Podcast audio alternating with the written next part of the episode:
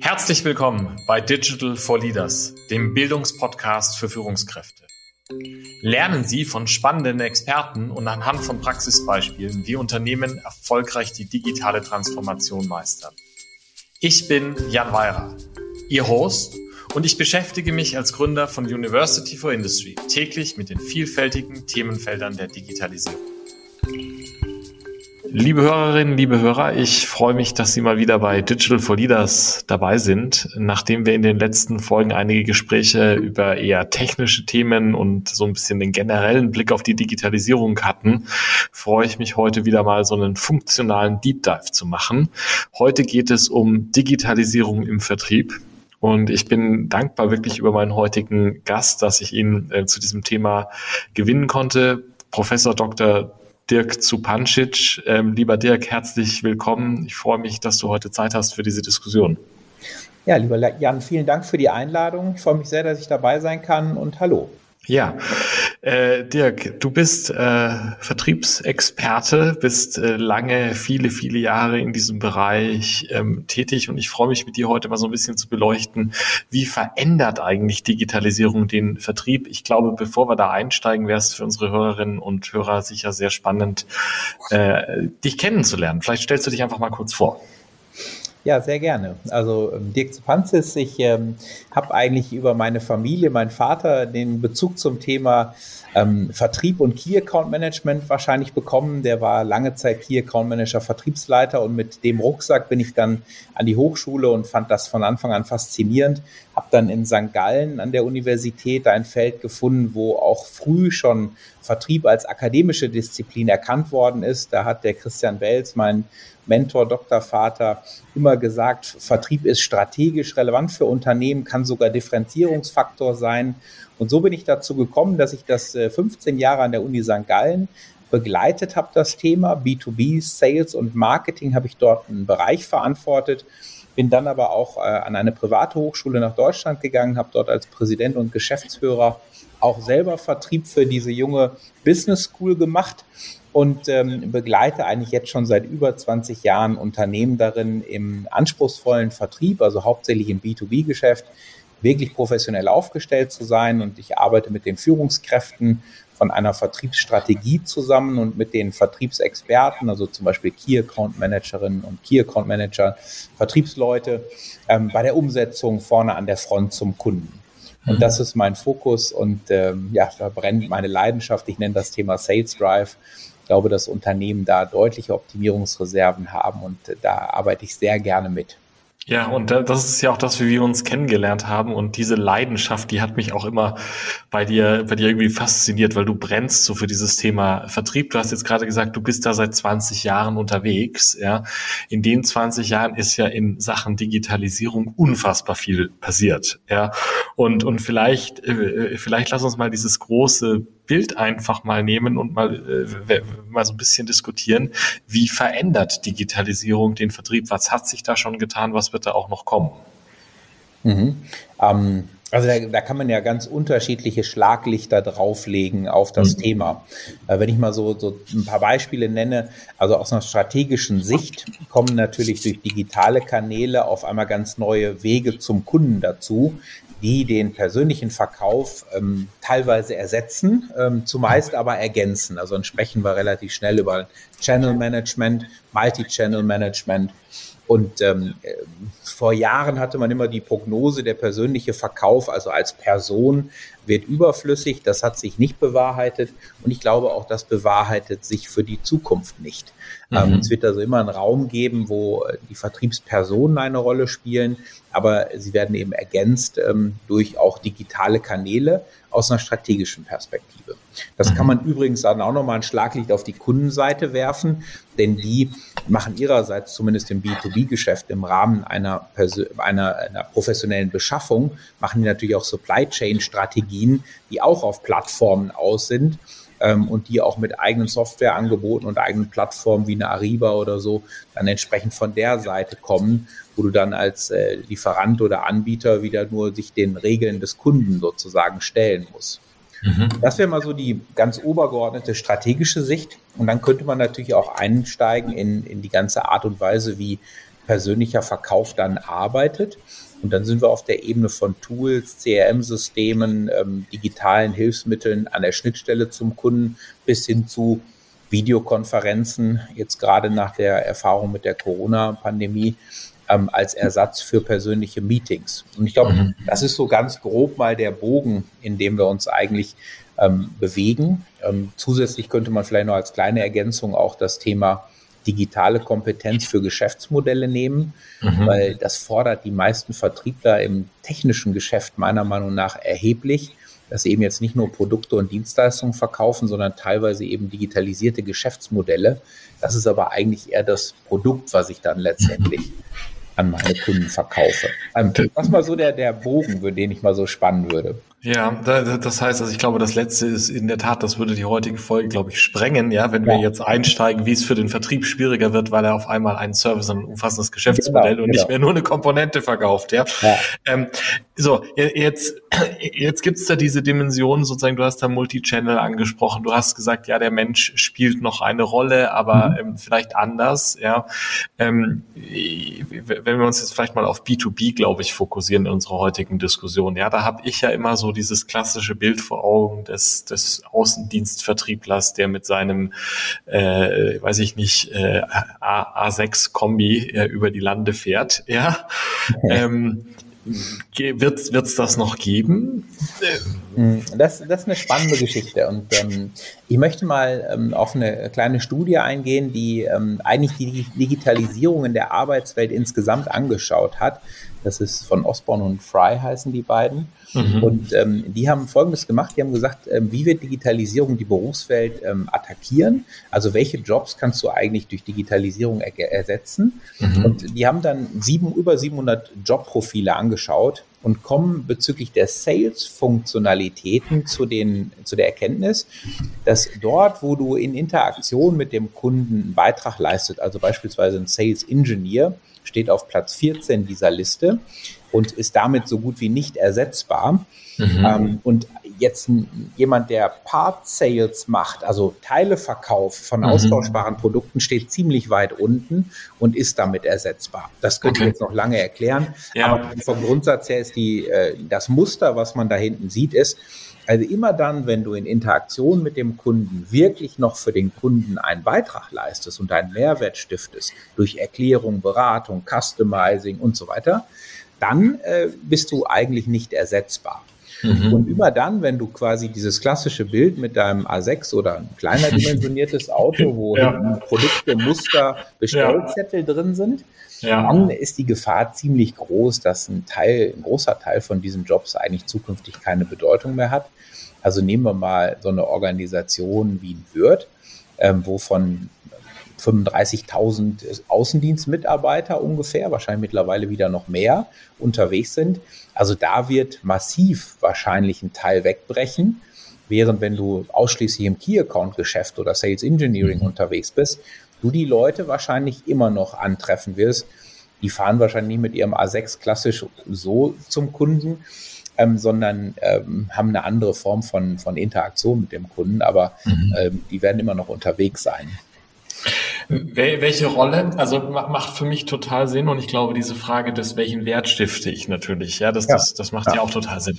Welche Rolle spielt in dem Ganzen natürlich aber auch irgendwie so diese persönliche Beziehung? Das ist so eine Sache, die, die, die bei Key-Accounts, auch, auch meinen Kunden natürlich immer eine große Rolle spielt, dass ich eine, eine persönliche Beziehung mit jemandem habe, wo dann dieses, das berühmte Mittagessen, ja, am ja. Rande von einem Workshop oder so unter Umständen, das ist ja Gold wert. Ja. ja, äh, Ändert sich da was auch?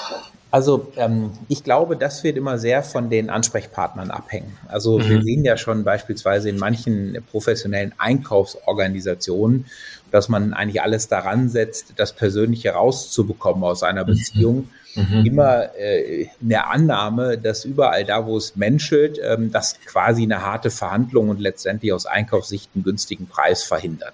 Mhm. Ich bin da übrigens der Meinung, dass das auch aus Einkaufssicht keinen Sinn macht, mhm. weil ich glaube, je komplexer das Geschäft ist, desto wichtiger ist eben, dass man sich auch gegenseitig menschlich vertraut, als Basis für alles das, was dann sachlich passiert. Und ich sage immer so plakativ, wenn ich das mit Leuten diskutiere, also auch mit Einkäufern diskutiere, ähm, ich meine, für C-Teile sind wir mal, kann man sagen, okay, da macht das Sinn. Aber überall da, wo es anspruchsvoll wird, ist eben dann auch, wenn mal irgendwie ein Problem auftritt, wenn alles nur noch versachlicht ist, dann bezieht man sich nur noch auf verklausulierte Dinge in Verträgen und kümmert sich nicht mehr darum, die Kuh vom Eis zu bekommen. Mhm. Das nur etwas plakativ formuliert. Ich glaube einfach, dass das eine Bedeutung haben sollte. Äh, natürlich nicht im Sinne von, wie man das früher teilweise auch übertrieben hat, von Kumpanei und sonstigen Dingen, sondern im Rahmen der Professionalität ähm, aber dafür zählt für mich zum Beispiel auch mal ein Essen und irgendwie vielleicht auch mal ein gemeinsamer Workshop in einer vernünftigen Location zählt dazu. Und ich glaube, dass äh, die Kunst darin besteht, eine hohe fachliche Kompetenz und ein hohes fachliches Miteinander zu verbinden mit einem menschlichen Vertrauen, äh, immer unter dem Vorbehalt der Professionalität natürlich. Und ich glaube, dass damit in anspruchsvollen Kundenbeziehungen beide Seiten am besten fahren. Mhm. Deshalb glaube ich auch, dass das bleiben wird. Und es stimmt, glaube ich, auch, wie du das angedeutet hast, ähm, manches von den Dingen, die du bei aller Professionalität in einer sachlichen Diskussion nicht erfährst, erfährst du aber dann, wenn eben die Vertrauensbasis ein bisschen da ist und wenn du dann eben eher im sagen wir, privateren bist und dann eben vielleicht beim Abendessen nochmal zusammensitzt.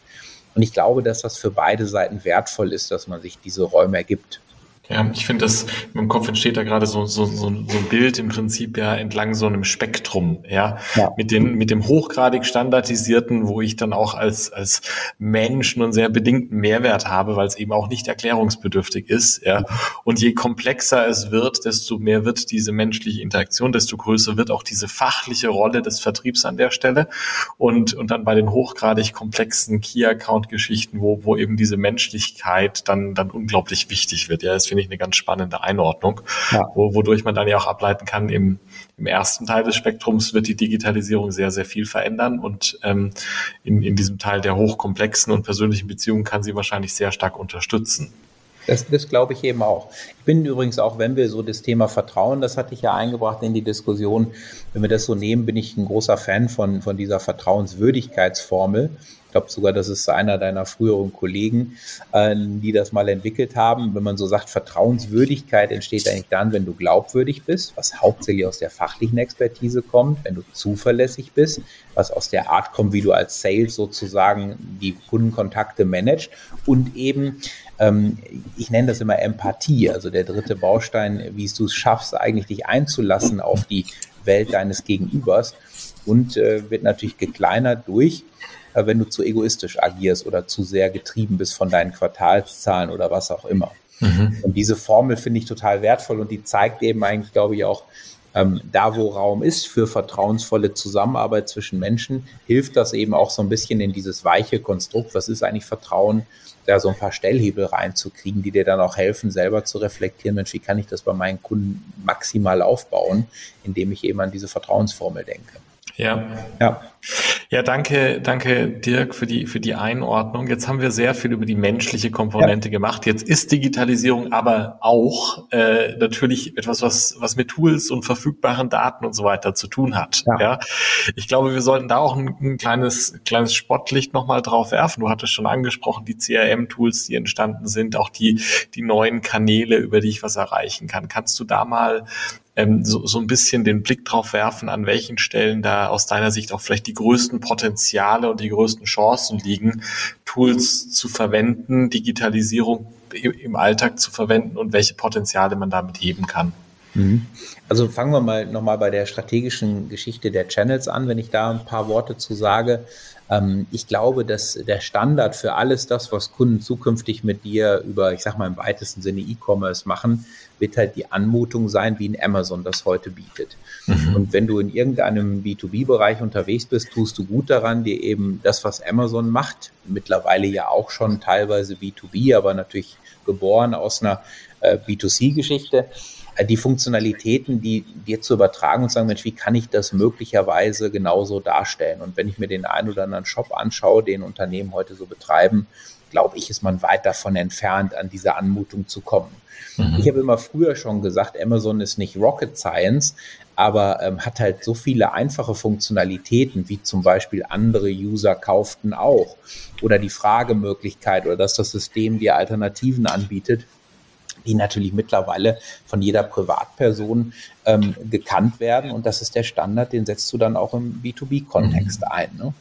Und ich glaube, alles, was du auf die Art und Weise ähm, vermarkten kannst, wird zukünftig über so eine Plattform vermarktet werden. Und mhm. Amazon wäre der Standard. Das ist das eine für die ganzen E-Commerce-Gedanken, für diesen Channel-Strang. Die zweite Geschichte kann man mal das CRM als ein Schlagwort nehmen. Ähm, das ist ja ein alter Hut, wenn man so will. Es gibt es mittlerweile bestimmt auch schon 15 Jahre. Und teilweise lachen die Leute, wenn ich sage, es ist für mich ein absoluter Erfolgsfaktor, dass du heute ein gut gepflegtes CRM-System hast. Warum? Weil die meisten es einfach nicht haben. Also wenn es gut läuft, dann haben sie heute ein gutes CRM-Tool, ein zeitgemäßes, wie mhm. Salesforce oder was mhm. weiß ich, Microsoft und so, Dynamics und so weiter. Aber wenn du dann reinschaust und wirklich guckst, Mensch, wie gut ist denn auch eure Datenbasis? Wie gut habt ihr erstens das System konfiguriert? und zweitens dann auch die Daten darin gepflegt, dann ist da immer noch ein riesen Gap und häufig sind die Leute dann nach wie vor enttäuscht, was das CRM-System ihnen wirklich an Nutzen im Operativen bringt. Und ich habe das Gefühl, du kannst heute eine zeitgemäße ähm, Sales-Organisation gar nicht mehr führen und managen, ohne dass du eine vernünftige Datenbasis hast. Und ja. deshalb sage ich jeder Vertriebsführungskraft, Mensch, das ist eure ureigenste Pflicht, dafür zu sorgen, dass eure Leute, die das alle nicht gerne machen, dass die an diesem System hart dranbleiben und alle relevanten Dinge wirklich pflegen. Denn nur damit kannst du dann Kampagnen fahren. Du kannst sicherstellen, dass dir nichts durch die Lappen geht. Du kannst versuchen, den Share of Wallet bei den Kunden systematisch zu erhöhen. Du kannst wirklich auch mit Marketing-Interaktion gute Dinge machen und, ähm, und letztendlich auch dafür sorgen, dass dieses relevante Wissen über die Kunden nicht in den Köpfen von deiner Salesmannschaft ist, sondern in deinem Eigentum als Unternehmen. Mhm. Und, äh, und das hat überhaupt nichts mit Kontrolle der Sales-Leute zu tun, sondern ist für mich einfach ein Anspruch, den jeder Sales auch haben sollte, wenn er heute sich zeitgemäß im Markt aufstellen muss. Ne? So.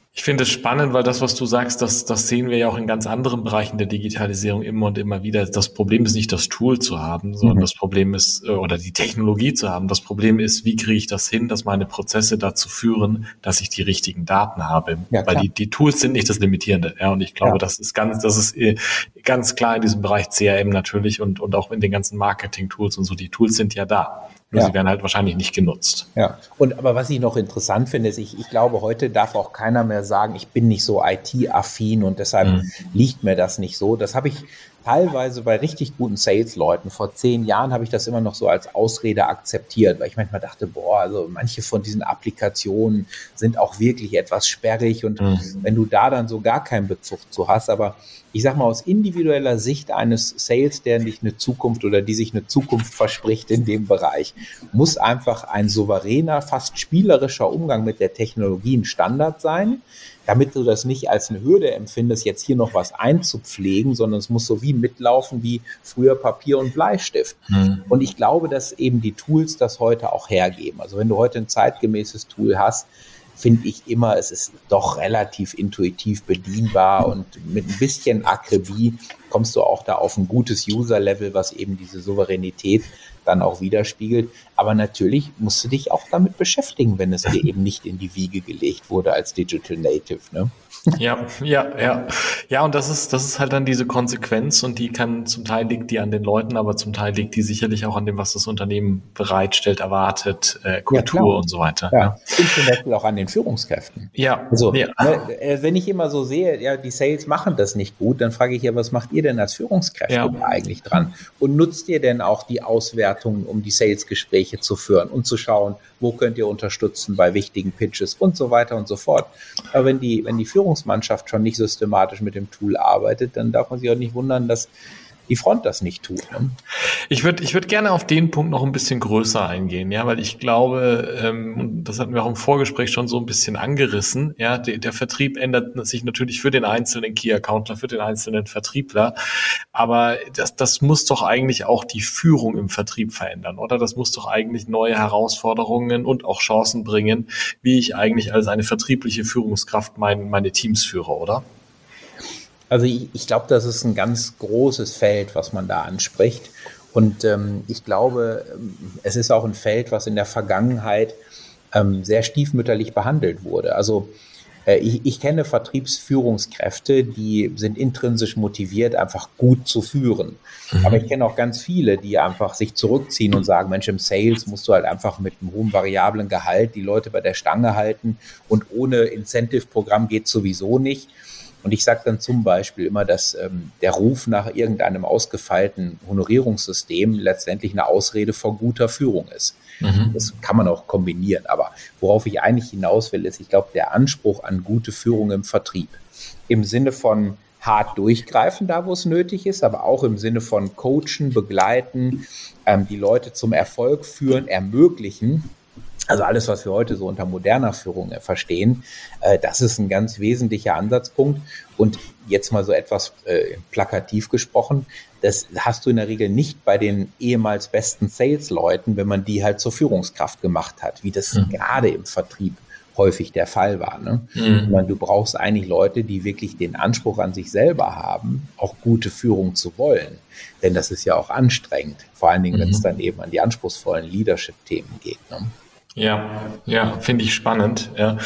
Ähm, äh, vielleicht, vielleicht noch mal so ein bisschen äh, ein, ein einziger anderer Blickwinkel, ja, in, ja. in diesen ganzen Themengebieten, in denen wir waren. Gibt es da so die, die klassischen, äh, in, vielleicht im Bereich der Führung, aber vielleicht auch sonst so, die klassischen ein, zwei Fehler, die die Leute machen, wenn sie über Vertriebsdigitalisierung nachdenken, ja, und ich, ich glaube, da sind ja auch einige Unternehmen auch in Deutschland noch überraschend weit am Anfang. Was sind so die, die, die ein, zwei Sachen, wo du sagen würdest, ah, das ist so ein Fehler, der wird immer und immer wieder gemacht und ich wünschte, die Unternehmen würden das nicht machen? Also das eine, glaube ich, haben wir gesagt. Ich, ich meine einfach, dass man wirklich heute darauf Wert legen muss und äh, zwanghaft Wert legen muss, dass du eine gute Datenbasis über all das hast, was du an Daten brauchst und aber auch, wie du die Aktivitäten trackst. Also ohne CRM-System geht nichts. Und da gibt es auch für mich keine Ausrede mehr. Mhm. Eine zweite Geschichte wäre vielleicht mal so ein etwas spezielleres Schlaglicht. Ähm, das haben wir auch in unserem aktuellen CAM-Buch in der neuen Auflage so ein bisschen beleuchtet. Und das ist das folgende. Beim Key Account Management gehen wir häufig davon aus, dass das nach wie vor eine Domäne des persönlichen Verkaufs bleibt. Also Key Account Managerin, Key Account Manager kümmern sich persönlich und auch in der Regel, indem sie hinfahren. Mhm. Ich glaube, das stimmt so nicht. Ähm, du kannst genauso gut im Key-Account-Geschäft mit einer Plattform arbeiten, wo ein Teil des Geschäftes eben digitalisiert abgebildet werden kann. Mhm. Du kannst genauso im Key-Account-Management einen Teil der Gespräche, wo du immer hingerödelst, ähm, digital abbilden, bis zum Beispiel durch eine Videokonferenz. Denn deine wichtigste Zeit auch als Sales ist, oder dein, dein wichtigstes Engpass-Element ist eigentlich deine Zeit, wenn du ein guter Sales bist. Ne? Also mhm. solltest du mhm. dich selber besser aufstellen und auch die ein oder andere digitale Möglichkeit nutzen. Und dann noch eine Geschichte, ähm, äh, das, was wir immer so plakativ in der Digitalisierung sagen, ähm, der Kunde entzieht sich eigentlich so dem Sales-Prozess und kommt erst relativ spät zu uns, weil er uns sich über alle möglichen Kanäle vorher informiert hat. Mhm. Also das stimmt zum Teil im B2B-Geschäft eben auch. Ähm, und dann gibt es einen, einen, Teil der Diskussion, die finden statt, quasi ohne dich als Anbieter statt. Mhm. Ich glaube, wir tun gut daran, dass wir erkennen, dass das, was sich hier dem Sales entzieht, dass wir diese Diskussion durch ein gutes Marketing, also Content Marketing, Digital, Digital Marketing, Social Media, alles, was du da tun kannst, um quasi dafür zu sorgen, dass der Kunde dich auch ohne dass du als Sales auf der Matte stehst, dass der dich irgendwie als relevanten ähm, Content-Provider, Experte, ähm, als ein Unternehmen, wo er fündig wird, dass er dich da auf dem Radar hat. Das ist eine Frage des digitalen Marketings im Vorfeld. Und ich glaube, mhm. haben die meisten ein deutliches Optimierungspotenzial, wenn sie das mal anschauen. Und das ist direkt dealrelevant irgendwann. Ne? Mhm. Spannend, weil das ist eigentlich eine Verschiebung von, von Dingen, die vielleicht früher im persönlichen Gespräch passiert sind, in die Marketingkommunikation genau. hinein und damit auch eine, eine spannende Veränderung eigentlich. Ja. ja. Ja. Genau. Ja. Du, ich glaube, dass Dirk, das waren drei geniale auch irgendwie Takeaways und, und Punkte zu mitnehmen. Ähm, ich würde jetzt gerne eigentlich noch mal eine Stunde weiter diskutieren. wir müssen, glaube ich, leider so zum Schluss kommen, sonst sprengen wir hier unser Format, das wir unseren ja. Hörerinnen und Hörern versprochen haben. Ähm, ich habe ja am Schluss immer noch eine Frage. Ja, und äh, die mache ich auch ein bisschen aus Egoismus, und zwar immer die Frage nach einem spannenden Podcast, Buch oder Blog. Und äh, in, da der Vertrieb auch was ist, mit dem ich mich sehr viel beschäftige, bin ich jetzt sehr interessiert, was du uns denn da empfiehlst. Ja, ähm, also vielleicht, ähm, weil wir ja einige Male über Key Account Management sprachen, bin ich mal ein bisschen eigennützig und ähm, würde mal auf die neue Auflage unseres Buches Spitzenleistungen im Key Account Management verweisen. Äh, vierte Auflage ist also schon ein Klassiker und wir haben mhm. insbesondere beim Thema Digitalisierung, aber auch an einigen anderen Facetten jetzt nochmal für die neue Auflage nachgelegt. Mhm. Ich mache das zusammen mit meinen beiden Kollegen Christian Welz und Markus Müllner schon seit vielen Jahren. Wir haben das Galakam-Konzept entwickelt und da haben wir insbesondere eben einen ganzen Bereich zur Digitalisierung an verschiedensten Stellen ergänzt. Das wäre so vielleicht ein Tipp. Und ja. der zweite, ich bin ein großer Freund von den Online-Marketing-Rockstars in Hamburg. Philipp Westermeier und sein Team machen da einen tollen Job. Und ich finde, ähm, dass man da ähm, ganz viele Dinge extrem gut äh, nutzen kann als Inspiration für den Transfer auf das eigene Business. Und äh, deshalb würde ich den Podcast von Philipp da gerne empfehlen. Äh, ich glaube, das ist ein gutes Format, wo man immer wieder mal reinhören kann. Er hat tolle Leute aus der klassischen Managementwelt, aber vor allen Dingen natürlich aus der Digitalszene. Und ich glaube, die machen das insbesondere in den Fokus des heutigen Tages, nämlich Marketing und Sales, macht die das wirklich cool und äh, auch auf eine pfiffige Art und Weise. Meine Empfehlung. Super, vielen Dank, Dirk. Die kommen beide in die Show Notes für Sie, liebe Hörerinnen und Hörer, dann finden Sie das. Ähm, Dirk, danke für deine Zeit, danke für den sehr, sehr spannenden Rundumschlag und die, die Einblicke und auch den an, an, an verschiedenen Stellen ja irgendwie Tiefgang in Frameworks, in Konzepte ähm, und die tollen Beispiele. Vielen Dank. Sehr gerne, war mir eine große Freude. Dankeschön. Vielen Dank fürs Zuhören. Wenn Ihnen diese Folge von Digital for Leaders gefallen hat, empfehlen Sie den Podcast gerne weiter. Teilen Sie ihn auf Social Media oder hinterlassen Sie mir eine Bewertung. Um immer auf dem Laufenden zu bleiben, folgen Sie mir, Jan Weirer und University for Industry auf LinkedIn.